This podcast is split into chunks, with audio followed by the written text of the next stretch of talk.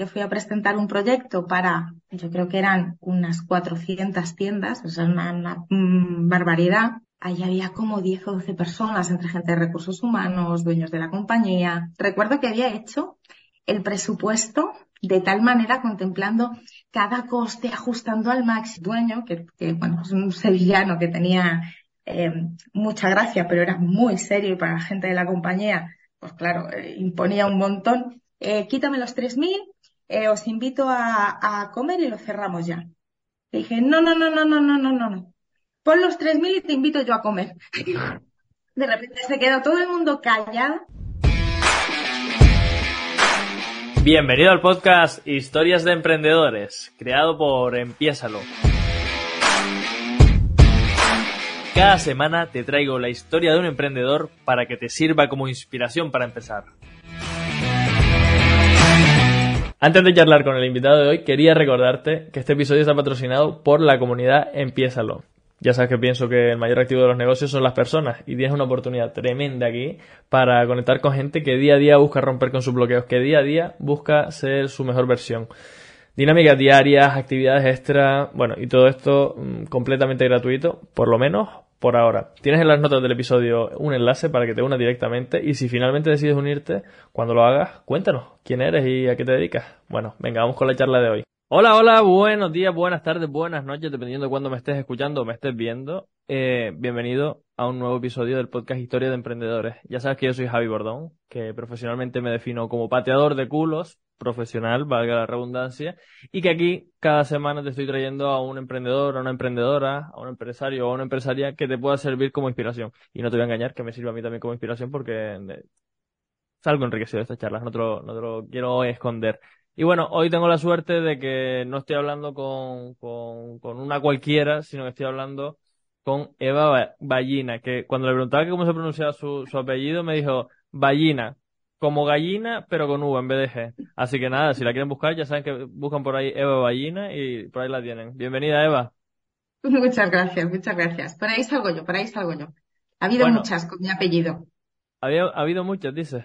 Sí. Muchas Mira, de hecho, muchas... recuerdo, de hecho, recuerdo cuando, eh, bueno, pues los típicos festivales, estos que se, que se hacen y se elige, pues al rey y la reina de, bueno, pues en todo el apogeo, la reina de este año es Eva Gallina. Yo ya no sabía dónde meterme, digo, yo quiero salir. Encima había sido Así la que había muchos. Sí. Qué guay, qué guay, qué guay. Bueno, como poco eres memorable, ¿eh? Como poco eres memorable. Te preguntaba también antes que, que qué etiqueta se ponía y me dijiste que, bueno, que simple, llano y, y al pie, como se suele decir en términos de fútbol, consultora de negocios y formadora. En concreto yo te conocí porque estabas más especializada en el área de, LinkedIn. Ahora hablaremos un poquito de todo esto, pero, pero bueno, Eva, preséntate tú misma que seguro que te conoces mejor de lo que yo te pueda conocer. Pues nada, simplemente pues me he dedicado durante muchísimos años al área de la consultoría de, de negocio. Eh, también empecé utilizando LinkedIn para mí, porque claro, yo quería llegar a ciertas empresas, a ciertos decisores que de otra manera pues, pues me era imposible. Entonces empecé a jugar con LinkedIn. Eh, bueno, metí todas las patas salidas y por haber, me equivoqué mil veces pero también aprendí. y una vez que aprendí, bueno, pues empecé a diseñar un, un, un, método, sobre todo muy enfocado a las ventas, a cómo conseguir sentarnos, ¿no? Con esos eh, decisores eh, que muchas veces, bueno, pues se nos complica tener, tener al alcance. Y bueno, pues una vez que diseñé el método, bueno, pues al final aparecieron un montón de cosas, eh, apareció el libro, aparecieron formaciones, aparecieron ponencias.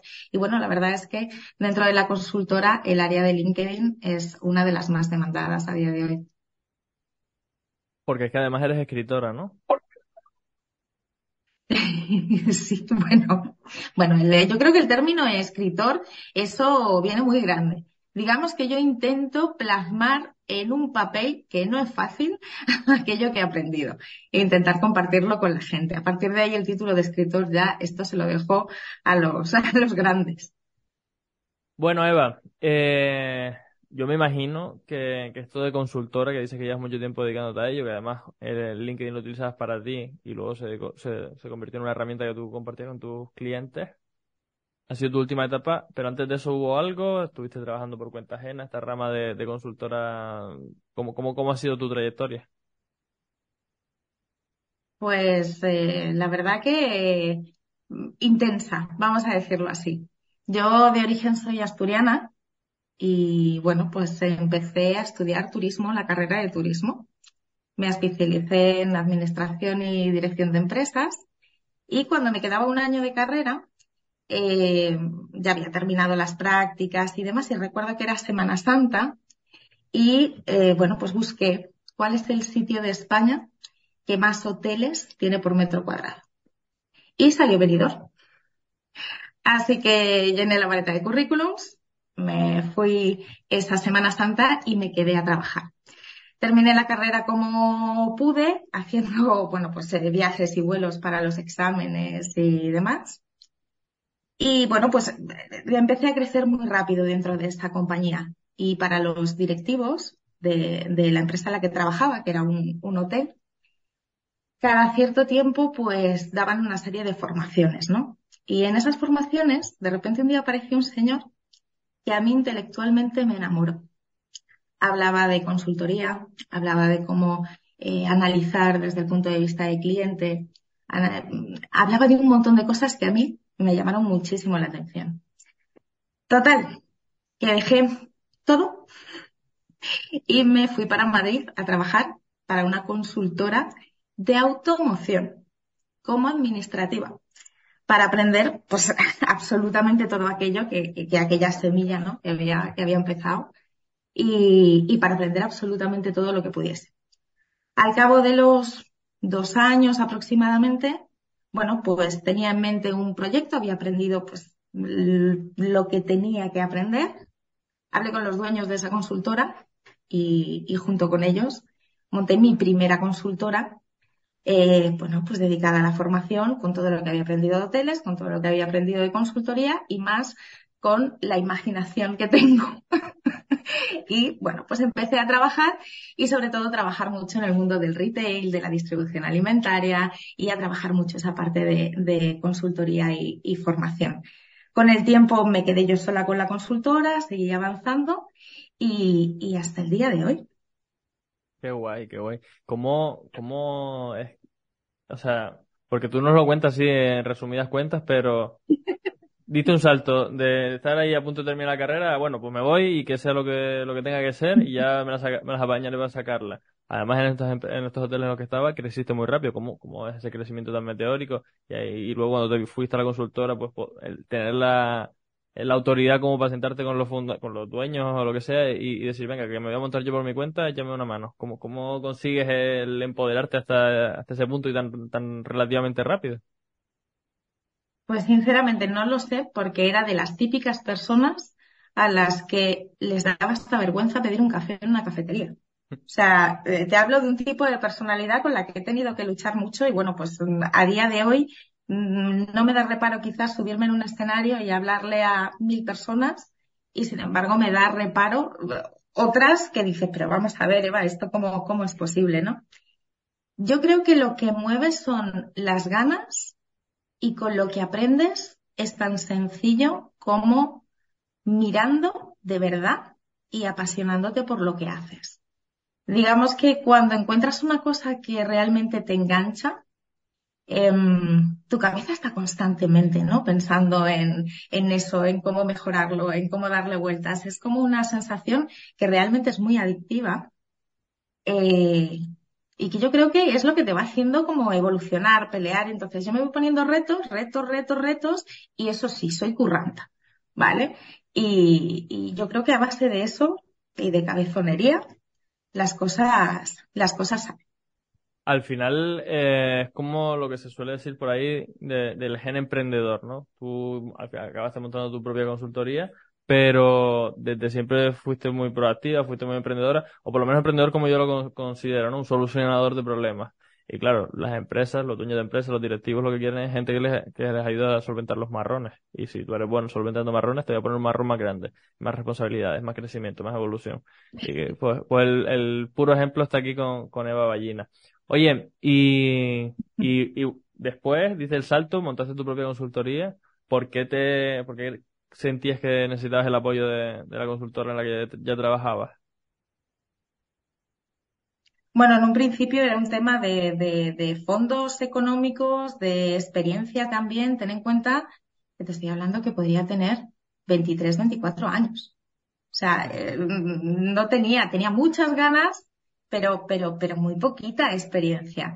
Entonces, bueno, pues, pues entendí que el paso natural era, y también una forma, ¿no? De, de agradecer a, a, aquellos dueños de aquella consultora que me abrieron la puerta sin experiencia ninguna, eh, dentro de la rama de consultoría y me enseñaron también una parte importante y una base importante, ¿no? De, del negocio.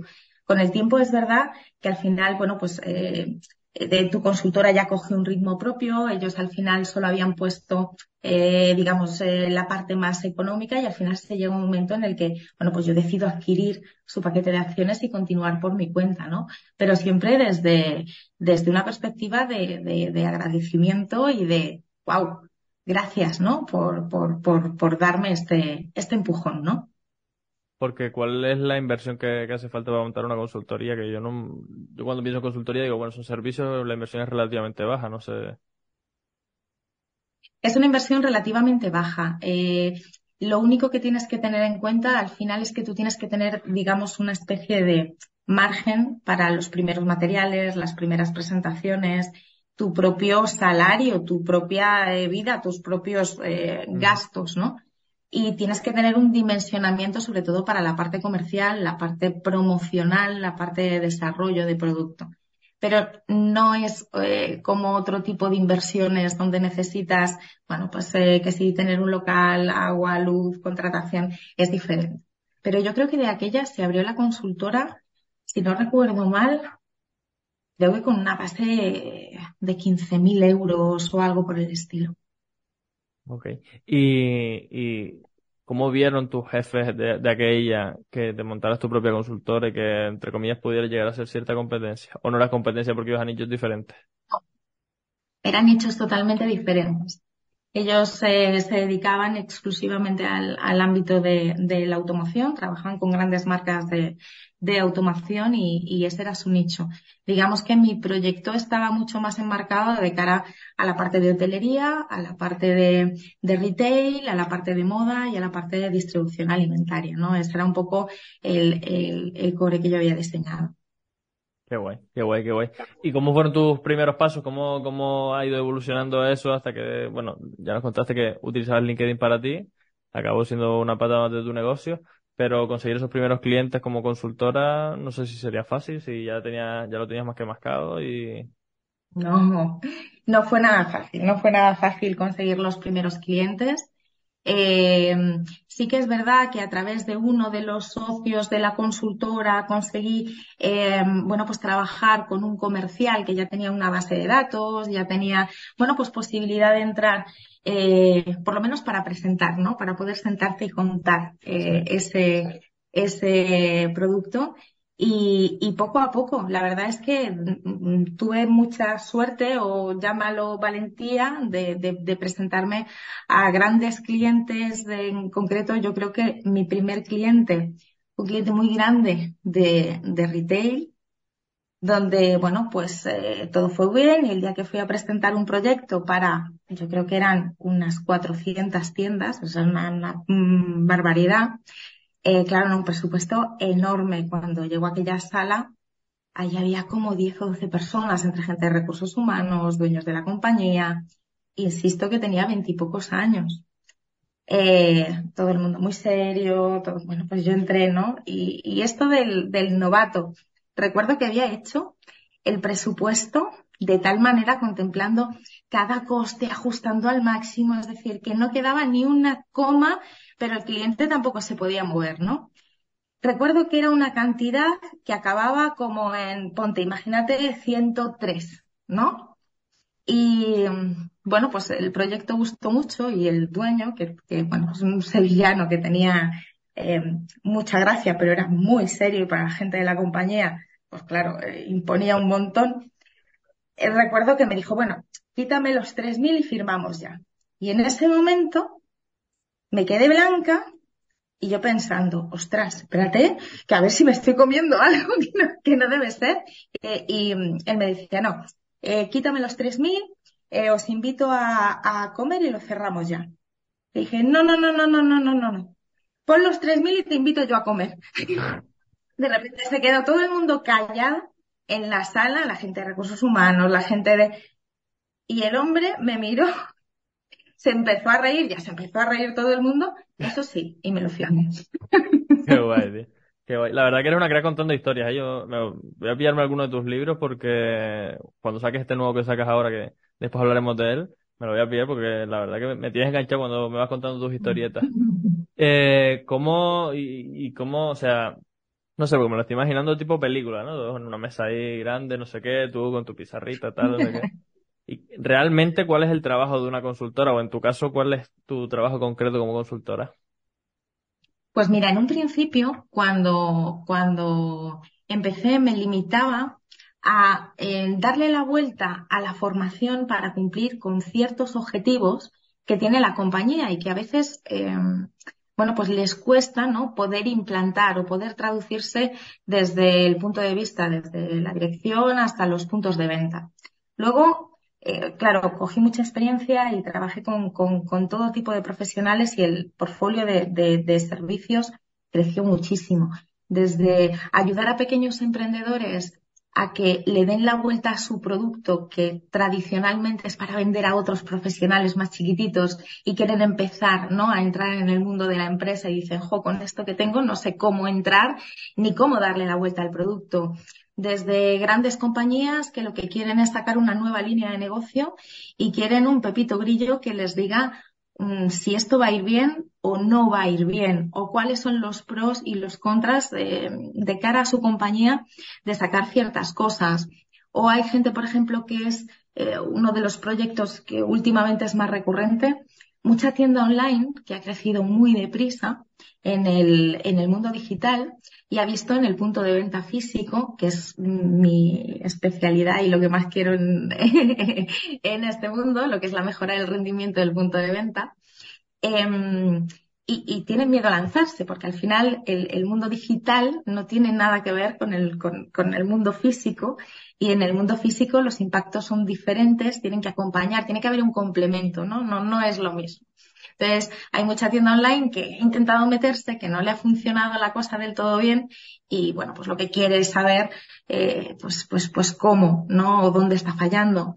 Hacemos eh, auditorías de punto de venta, muchas auditorías de negocio, eh, a veces nos piden analizar personas o eh, cierto tipo de departamentos para ver un poco cómo podemos mejorar su rendimiento. No sé, lo que más me gusta de esto es que cada día es un reto diferente. ¿no? Es como esa chispita que decías antes del, del emprendedor que tiene que tener ahí esa gasolina. A mí es lo que me, a mí es lo que me mueve, el saber que mañana me voy a enfrentar a, un desafío diferente y que, sobre todo, a mí, yo, yo no sé tú, pero a mí lo que me, más chispa me, me mueve por dentro es el hecho de enfrentarme a ese obstáculo, que durante, mientras la, durante la lucha es un poco complicado, hay veces que estás mejor, hay veces que estás peor, pero después siempre sales reforzado y siempre salgo sintiéndome una, mejor persona y es como lo que tú decías al principio, ¿no? Que es una sensación adictiva. Y llevas todo el rato hablando de grandes marcas, de empresas online, de no sé qué. No sé, dinos alguno de tus clientes, o si se puede saber, o firmas, firmas confidencialidad con ellos. Siempre se firman acuerdos de confidencialidad. Ten en cuenta que las marcas, eh, bueno, pues necesitan proteger que se toman ciertas decisiones, se trabajan datos que son complejos. Entonces, bueno, te puedo decir sectores desde prácticamente de todo tipo. Yo creo que, que, hemos tocado prácticamente todo tipo de, sectores, sobre todo viene mucho del sector industrial, que está un poco ahí en ese sándwich, ¿no? De, de vender, eh, desde crear eh, producto, eh, tener todo ese aprovisionamiento y luego la venta, la venta a empresas eh, mucho punto de venta, sobre todo pues calzado, ropa, joyería. Eh, bueno, están bastante concienciados desde hace muchos años con la cultura esta del, del mystery shopping, ¿no? Del mystery shopper, de, de, analizar, ¿no? Y ver los, los resultados. Y, y que prácticamente todos, prácticamente todos. me surge una, una duda, porque sí que es verdad que la confidencialidad con respecto a los datos que tú manejas de tus clientes y demás, sí que eh, puede que sean datos complejos, pero el hecho en sí de que tú no puedas hablar de, oye, he trabajado con Sara, he trabajado con, yo qué sé, con la que sea, ¿no?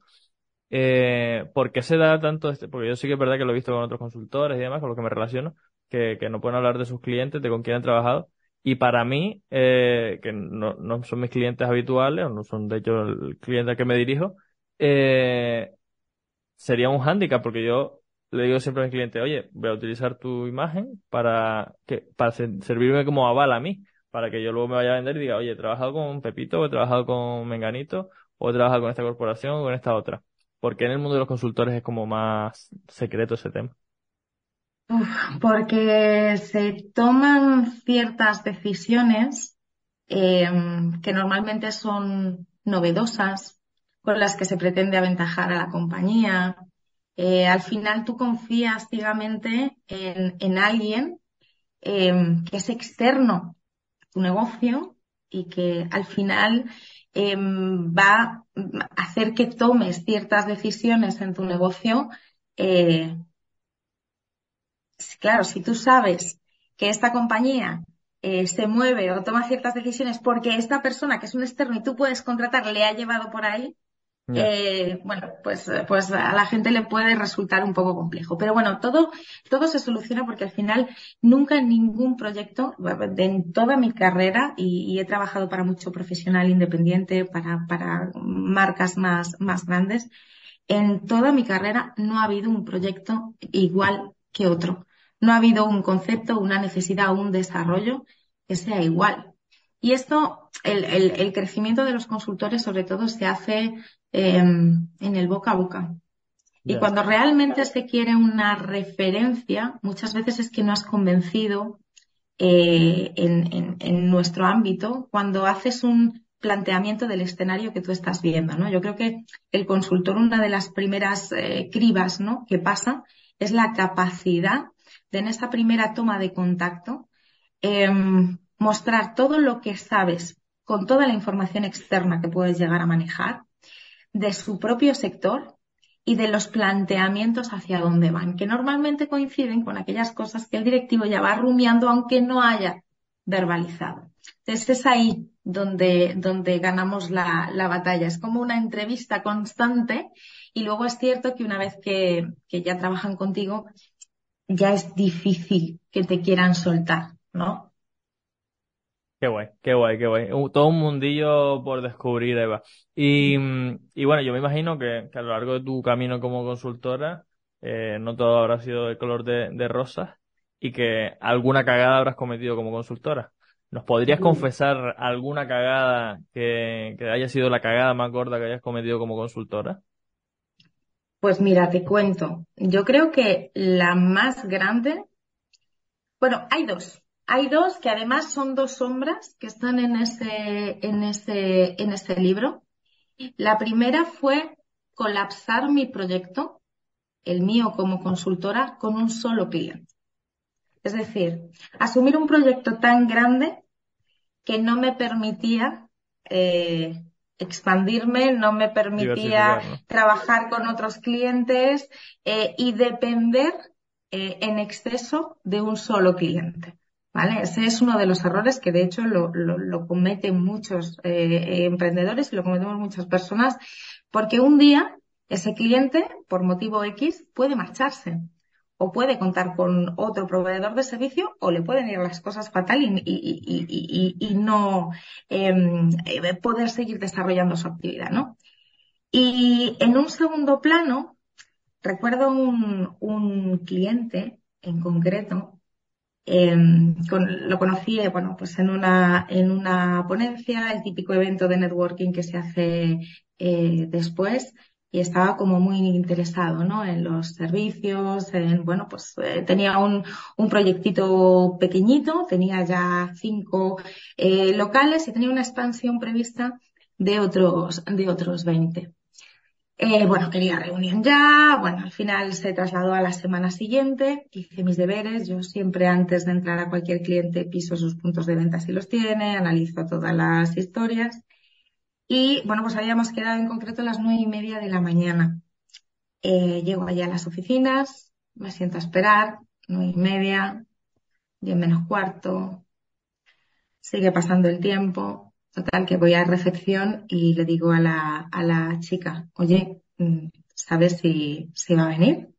Y me dice, sí, y así como eh, medio broma, medio le voy a quitar hierro al asunto, como que me dejó entrever que, el hombre este, bueno, ya podía quedar a la hora que quedase, que llegaba cuando le salía de, de ahí.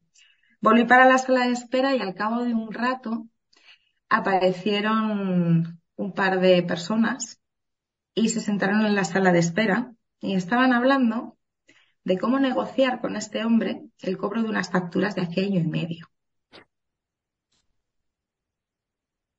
Iba a coger, levantarme e irme, pero de repente apareció este hombre y subí al despacho. El proyecto que le había diseñado le encajó, ya todo con fechas, ya todo. Pero en casa del herrero, cuchillo de palo, esto ya son indicadores como para saber que aquello no iba a salir del todo bien, ¿no? Bien. Cliente que monopolizaba absolutamente, o sea, eran llamadas absolutamente para todo, de horas tenía que ver o no tenía que ver con el proyecto, retrasando cosas que ya había aprobado la semana anterior, volvía otra vez a tres semanas para atrás y volvíamos a tener que empezar. Teníamos un proyecto así como de, de creo que eran seis meses por delante y aseguro que fueron los seis meses peores de mi vida, incluido la devolución de dos, tres facturas que acabé cobrando un año y medio después. Justamente cuando este señor me vuelve a llamar para decirme que quiere hacer más cosas. Ella y ya lógicamente le dije que no, ¿no? Pero es como, leñé, mm, Eva, vamos a ver, tenías que haberlo visto, que todo pintaba, o sea, vamos a ver. Muchos indicadores, tenía muchos indicadores por ahí, sí. Sí, efectivamente. Tenía mucho por ahí que no, que ya no pintaba bien y, y, y, y más en, en, en, mi caso, ¿no? Que me, que me dedico a ver estos indicadores y serás tonta, serás tonta. Ahora, ya no volvió a pasar. Bueno, un claro, un claro ejemplo de lo que te decía antes, ¿no? De que vamos transitando por el camino emprendedor ahí, solucionando marrones, que algunas veces son más llevaderos, otras veces son seis meses de sufrimiento, pero que sobre todo lo que nos llevamos son, son aprendizajes. Ya, ya no te volvió a pasar más con este cliente y espero que con, con algún otro más o con... Ni con otros, no, no, no. Con cero más, así que perfecto. Perfecto, perfecto. Oye, Eva, como te decía antes, me encanta cómo cuentas las historias, me, me quedo enganchado. Aparte, por la, por la rama personal, cuando yo era pequeño, mi abuelo, que, que falleció hace años ya, me contaba siempre cuentos, que se los inventaba y demás, y, y no sé, tienes como ciertas similitudes con él, pero, pero, pero, esto no puede durar eternamente. Entonces vamos a entrar ahora en una, en una sección que además yo aquí, o sea, por recortes, lo, lo optimizo para sacarle chicha y publicar por, por redes.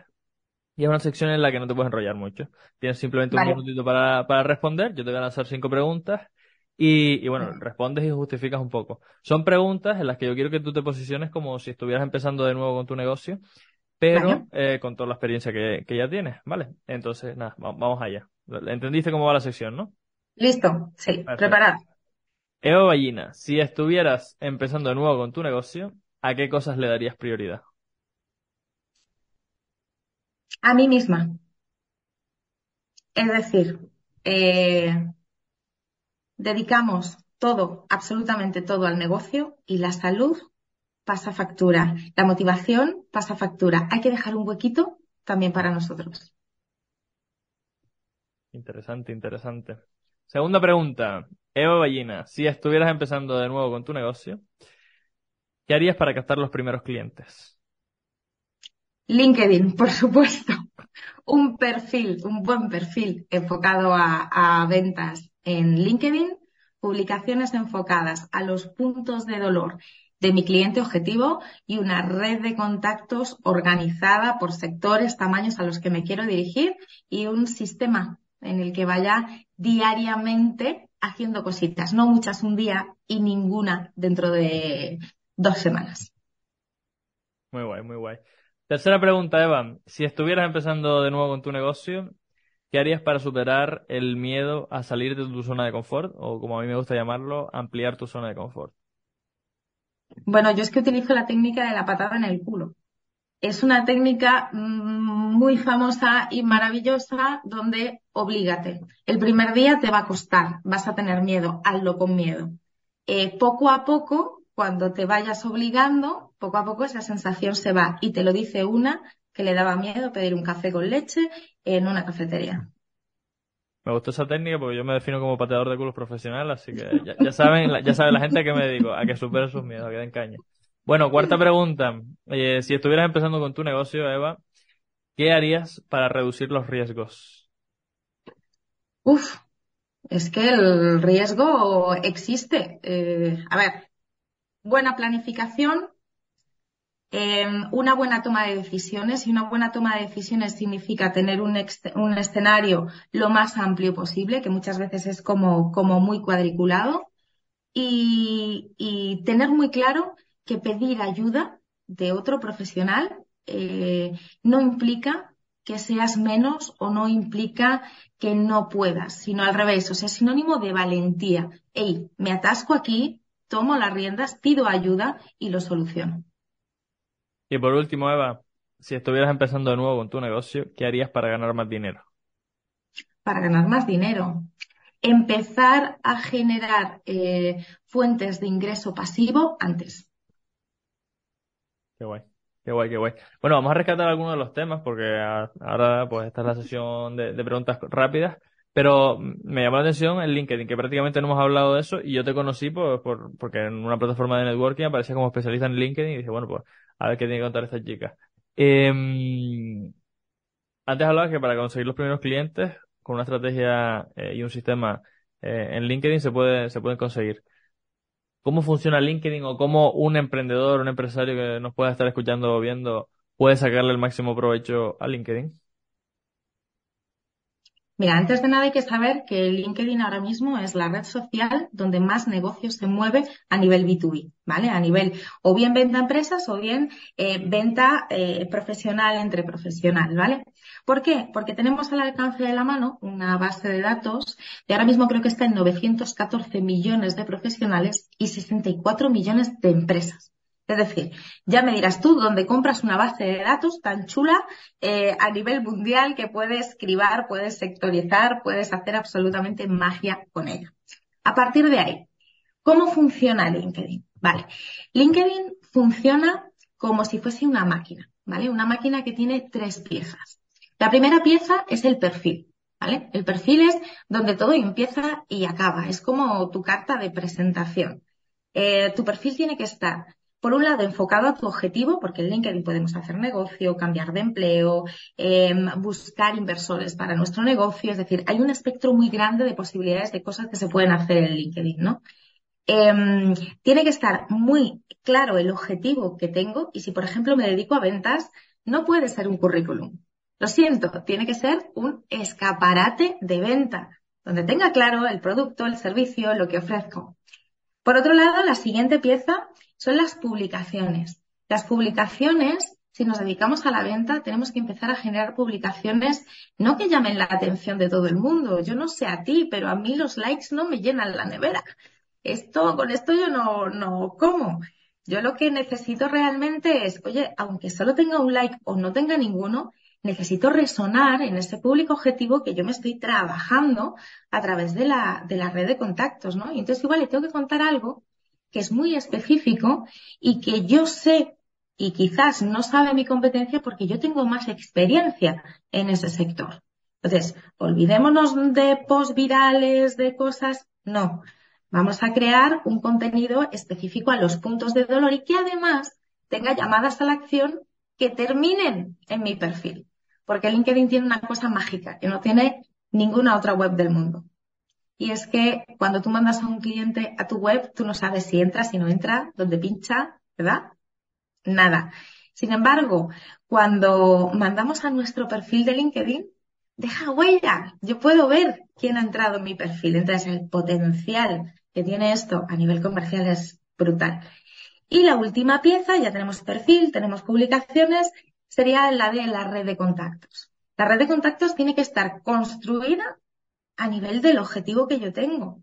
Es decir, si yo en mi perfil digo que trabajo para empresas de retail y hago esto, no tendría sentido que yo hiciese una base de datos quien no fuese de ese tipo de empresas. Simplemente por sumar, por coleccionar cromos, por, venga, voy. No.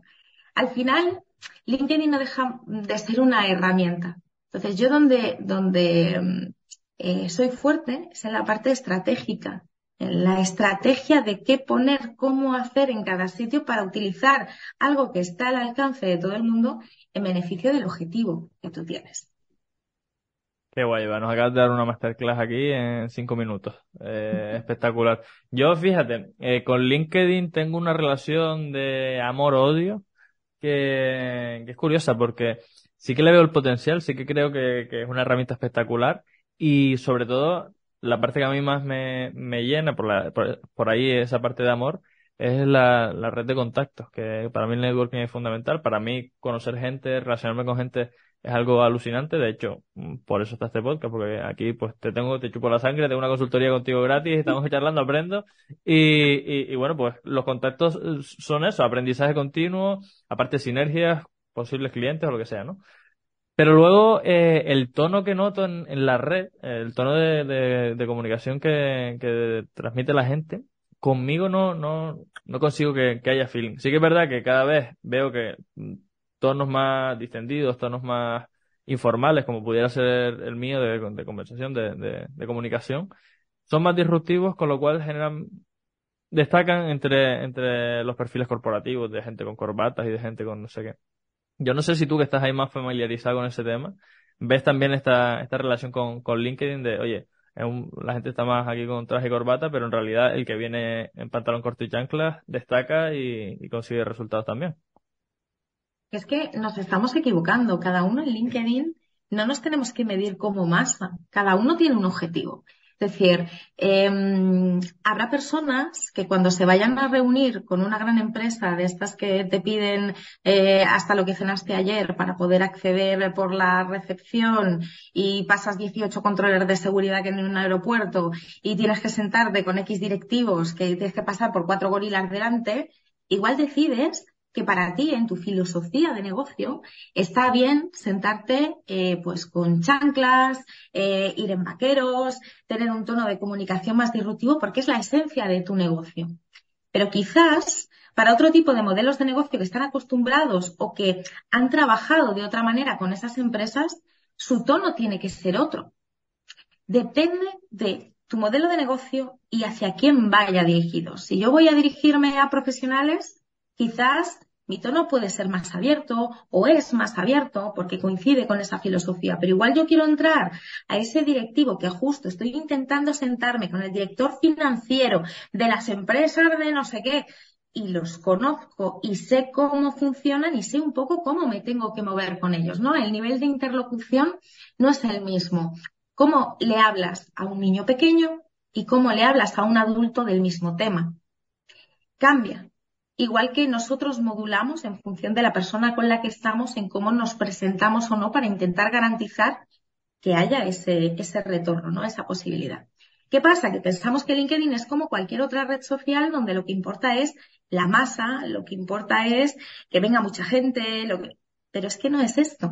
De hecho, todos mis alumnos trabajan de manera sectorial. Verías post de gente que no entenderías ni papa. Perfecto, es que no te está hablando a ti pero es que al suyo se lo está comiendo con patatas. Entonces, de, eso se trata un poco, ¿no? De ver la diferencia. Yo creo que LinkedIn tiene cabida para todo. Eh, es una red muy amable, con, formas de, contar, que cada vez hay más perfiles disruptivos, pero porque hay más perfiles disruptivos dentro de, de la creación de producto disruptivo y que cada vez tiene más aceptación. Igual que las empresas, hasta hace pues no sé, seis o siete años, el contratar a un freelance era un hándicap, ¿no? Una propuesta de un freelance frente a una propuesta de otra empresa, hostia, la del freelance caía, ¿no? Era como, no, no, a ver si nos va a dejar tirados, a ver. Y sin embargo, curiosamente se está dando la vuelta y yo creo que es donde estamos viendo un poco como más diversidad. Porque ahora las empresas indistintamente contratan a otras empresas o contratan a freelance sabiendo que lo van a hacer igual de bien, que tienen la misma confiabilidad y cada vez crecen más, bueno, pues, pues tonos de voz diferentes, ¿no? Que yo creo que refrescan un poco, que todos también evolucionamos, pero siempre cada uno sabiendo a quién le habla. Qué guay, Me parece fundamental eso y, y, sinceramente creo que la mayoría de personas no se para a pensar en quién se dirige, sino dice, bueno, pues toca compartir esto que es lo que está haciendo todo el mundo, o toca hacer un bailecito en TikTok que es lo que lo que está de moda, o toca, no, hay que pensar a quién, a quién vamos, me parece fundamental esto. Y, y esto que yo estoy comentando son pequeñas fallas, pequeños errores que, que bueno, que, que, vamos cometiendo todos, que no pasa nada, que, que mientras te, des cuenta y, lo corrijas, mm, todo va bien. Me comentabas antes que, que escribiste un libro que se llama Las 50 sombras del emprendedor, o ¿cómo era? Las 50, ayúdame. Las 50 sombras de mi negocio. Las 50 sombras de mi negocio. Que precisamente va relacionado con esto, ¿no? De cosas que, que hemos ido haciendo que igual no, no era por ahí, no iban por ahí los tiros.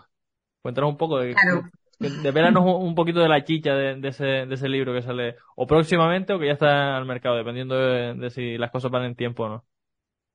Pues, eh, a ver, yo siempre, bueno, quise darle también un toque un poquito disruptivo, ¿no? A, a, a, a, lo que era algo como la consultoría de negocio, ¿no? Algo que, consultoría de negocio, qué aburrido, ¿no? Y yo digo, va, pues si esto es apasionante, si hay un mogollón de historias aquí detrás que parecen muy complejas y que, y que al revés son pequeñas cosas que no funcionan bien. Entonces las bauticé como las sombras y bueno, pues en mi caso, mi trabajo es el de cazadora de sombras, porque me dedico a cazarlas, ¿no? En los, en los establecimientos. Y hago un poco ese símil porque sombra, por ejemplo, es eh, una definición de la RAE que habla de maquillaje, ¿no? Pues, oye, el maquillaje muchas veces, ¿no? Que hay en la empresa de cómo maquillamos los números, las cosas para que al final parezca que la sombra en, en, en radio es como bueno, pues ese espacio donde se pierde, ¿no? La comunicación y no, no, de repente dejas de escuchar, no oyes si el, el mensaje llega como, como cortado. Entonces, bueno, pues haciendo una serie de símiles, pues saqué 50 sombras, las 50 sombras de mi negocio, que es así como se llama el libro, pues a través de, historias, de, de tips para poder aplicar, cuento pues, pues cada una de esas sombras que he ido cazando en muchos casos como las cacé, en otras como las voy cazando la metodología para que puedas aplicar y para que sea fácil de leer y, y, entender. Tiene también mucha, mucha lectura entre líneas para el que lleva mucho tiempo en, en, en esto.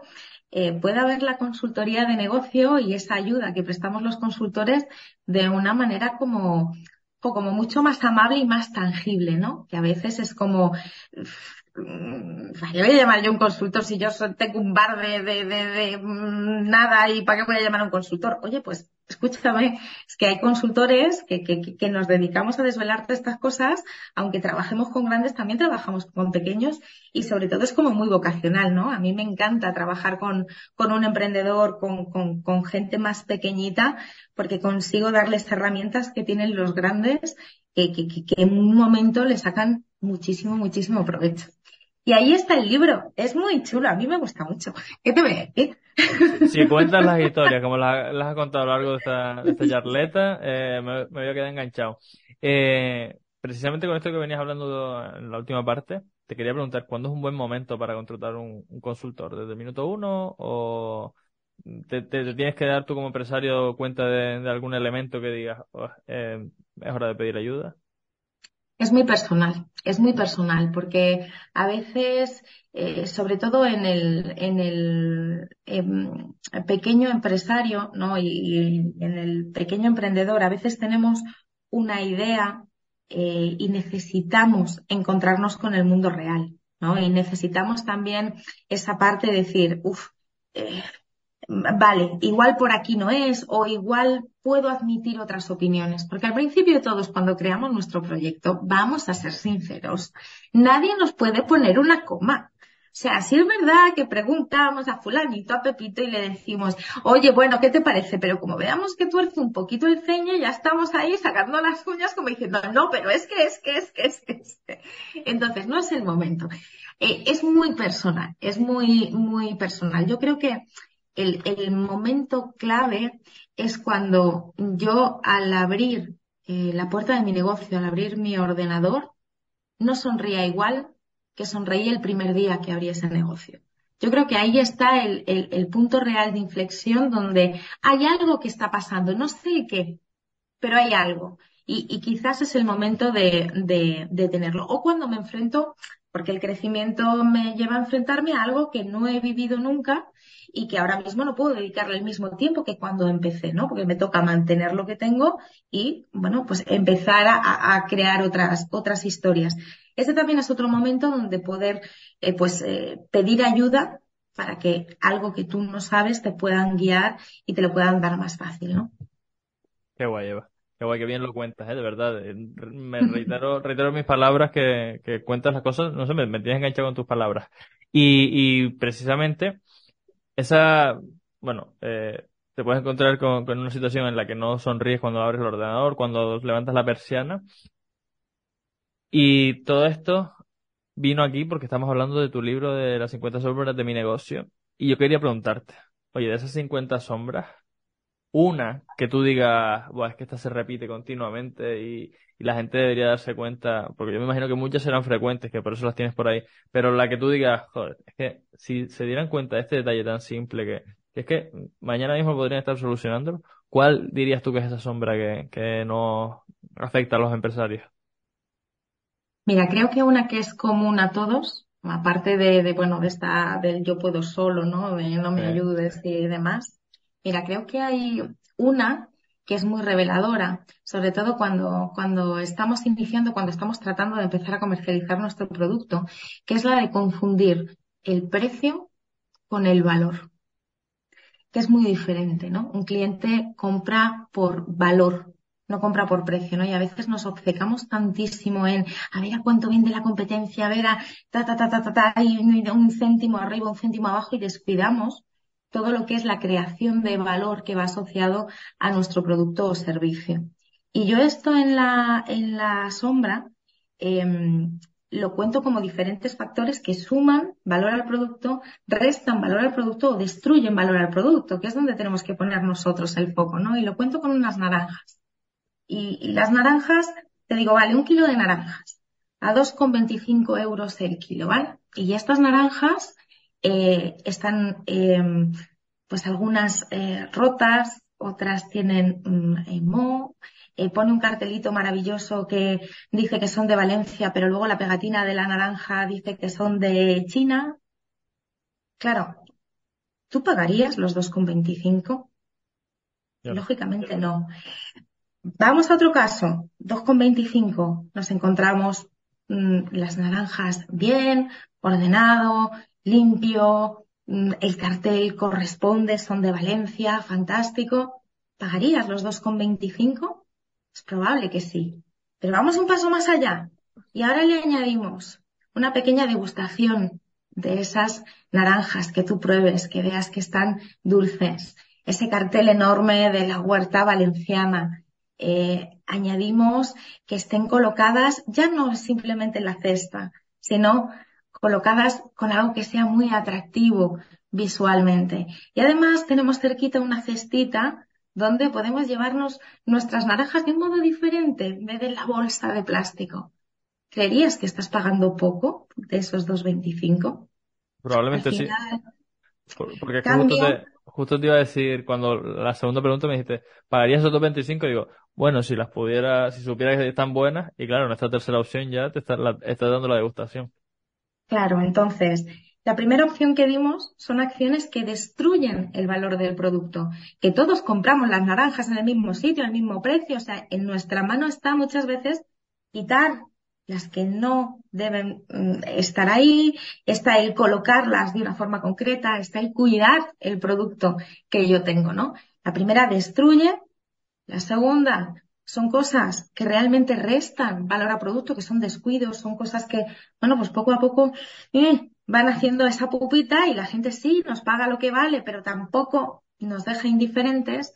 Y luego está un trabajo, que es un trabajo de desarrollo, de saber qué cosas con pequeños detalles muy pequeños, ayudan a sumar valor a tu producto y hacen que aunque el que está enfrente esté vendiendo las mismas naranjas, no consiga vender tantas como vendes tú o que sus clientes se vayan con esa sensación de, joder, no, es que merece la pena ir a comprarlas de Javi. Qué guay, Eva. Qué guay, qué guay, qué guay. Pues nada, eh, estamos llegando al final. Eh, yo espero que la gente se haya llevado mucho valor de aquí. Nos toca tratar un tema que en general en la sociedad es tabú. A mí me gustaría ver ahora cómo, cómo reaccionas tú. Pero es un tema tabú que yo quiero que se naturalice ya, porque es un tema que, que bueno, que está en nuestro día a día con, con toda la frecuencia con la que salgamos de nuestra casa prácticamente, incluso sin salir de casa hoy con los negocios online. Y es el dinero, ¿vale? Para mí es una herramienta más que está en nuestro día a día y que tenemos que aprender a gestionar y utilizar. Y hablando de ella, pues se naturaliza, se empieza a trabajar y se evoluciona con respecto a ella. Y por eso a mis invitados les estoy preguntando que cuánto facturan con sus negocios. Y en tu caso, Eva, ¿cuánto facturas con tu negocio? Esto es como la resistencia que hay que contar ahí una, una cantidad. Bueno, tú, pues. tú como te dije por, como te dije por WhatsApp antes de la entrevista, siéntete libre de mandarme a freír espárragos si quieres o contarnos cuántas facturas. No hay problema. Bueno, yo creo que lo suficiente. Yo creo que facturo lo suficiente. Y hay una cosa que sí que ha variado en los últimos cinco años, cuando he empezado a aplicar eh, ciertos criterios, que es el conseguir trabajar menos y facturar más, es decir, buscar clientes de mayor calidad. Y, y de, de, la facturación que suele tener una consultoría, eh, más o menos los márgenes, ¿cuáles son los que se manejan? No, si no me quieres contar lo de tu negocio exacto, pues cuéntanos así como del sector en general. Depende, depende, depende. Es que es muy complejo, es muy complejo. Depende si tienes recursos propios, si, claro, si soy yo la que da la ponencia, entre comillas, es el margen completo. Si tengo que llamar a cinco formadores para que desarrollen una formación, el margen es diferente. Eh, no te sabría decir ni podría extrapolar a otras consultoras. Es que es muy, muy, muy personalista, sobre todo cuando, digamos, el trabajo viene desde tu marca personal. Porque una cosa es que tú tengas una marca dimensionada, que todos los proyectos eh, se hacen y se cuantifican y es como una fábrica. Aquí lo que estamos hablando es de personas que prestan servicios. Y si esa persona eres tú, al final eh, tu política de precios y tu política de margen eh, es un poco relativa. Bueno, no pasa nada. información más que valiosa por aquí. Oye, te cedo el testigo ahora. Te cedo el testigo, te paso el micro para que seas tú quien me haga una pregunta a mí. Algo que quieras saber sobre mí a nivel personal, o algo que creas que yo humildemente te puedo aportar a ti, o algo que creas que yo le puedo compartir a la audiencia que le sea de valor. Te voy a devolver la pelota, ¿cuánto facturas tú? Pues no te preocupes, que estoy más que acostumbrado a que me hagan esta pregunta, porque muchos así como por venganza me dicen, ¿cuánto facturas tú? Pues mira, eh, la facturación mía mensual eh, ha bajado en los últimos meses, está siempre eh, entre los 1500, 2000 eh, meses de bonanza. Eh, el mejor mes que he tenido ha llegado a los 8000, que fue en diciembre. Y, y, bueno, pues por ahí rondando los 2000, 3000 euros cada, cada mes. Eso sí que es verdad que en los últimos meses he cometido un montón de cagadas a nivel financiero y me he descapitalizado desmesuradamente y a su vez, pues bueno, pues eh, la facturación, como te decía, no sé si lo dije ahora, baja un poquito. Entonces, pues un poco con el agua al cuello. Pero con total naturalidad lo digo porque sé que es un bache que, que no pierdo la confianza en mí y en mi negocio para que esto salga para adelante. Hay años y años y tomas de decisiones y tomas de decisiones, que sobre todo si has empezado a trabajar con empresas, dependiendo del año y dependiendo de la época del año, igual todo empieza fenomenal en enero, lo paralizan todo hasta septiembre, octubre nunca se sabe. Es el camino del emprendedor no es en línea recta, es una montaña rusa, como se suele decir mucho por ahí, y, es un hecho, es un hecho, no se puede negar. Ve esto, Eva, te iba a decir, vea, Eva, ¿cómo, ¿cuáles son tus coordenadas? ¿Dónde te, dónde te encuentra la gente? Bueno, pues lo primero LinkedIn, solo hay que escribir Eva Ballina con V y en LinkedIn estoy, ¿vale? Y lo siguiente ya, pues eh, tengo mi web, ahí están las diferentes eh, consultoras, tenemos también una academia y, nada, y si no te llaman a ti, te piden mi teléfono y ya está. Ahora, si no te importa, voy a poner abajo en las notas del episodio eh, tu, tu LinkedIn para que la gente te, busque por ahí. Y también voy a poner el enlace a donde tú me digas que esté tu libro, para que la gente vaya a ver cuáles son esas 50 sombras, que creo que, que bueno, que, aprender de, de, los, de los problemas es mejor que, que tener que vivirlos para aprender de ellos. Así que muchas gracias por compartirlo, muchas gracias por compartir tu tiempo aquí, tu, tu conocimiento, tu experiencia. Y nada, nos vemos por las redes. Adiós, Javi, un placer. Chao, chao. Ya sabes lo que dice Luis Ramos siempre en su podcast. Pasa la acción. Es ahí donde realmente se generan los resultados. Como aquí no podía ser de otra forma, yo te invito a que lo empieces. Empiézalo. Empieza esas cosas que sabes que tienes que hacer y que no estás haciendo todavía. Coge uno de los consejos que te ha dado este emprendedor y da un paso. Empiézalo.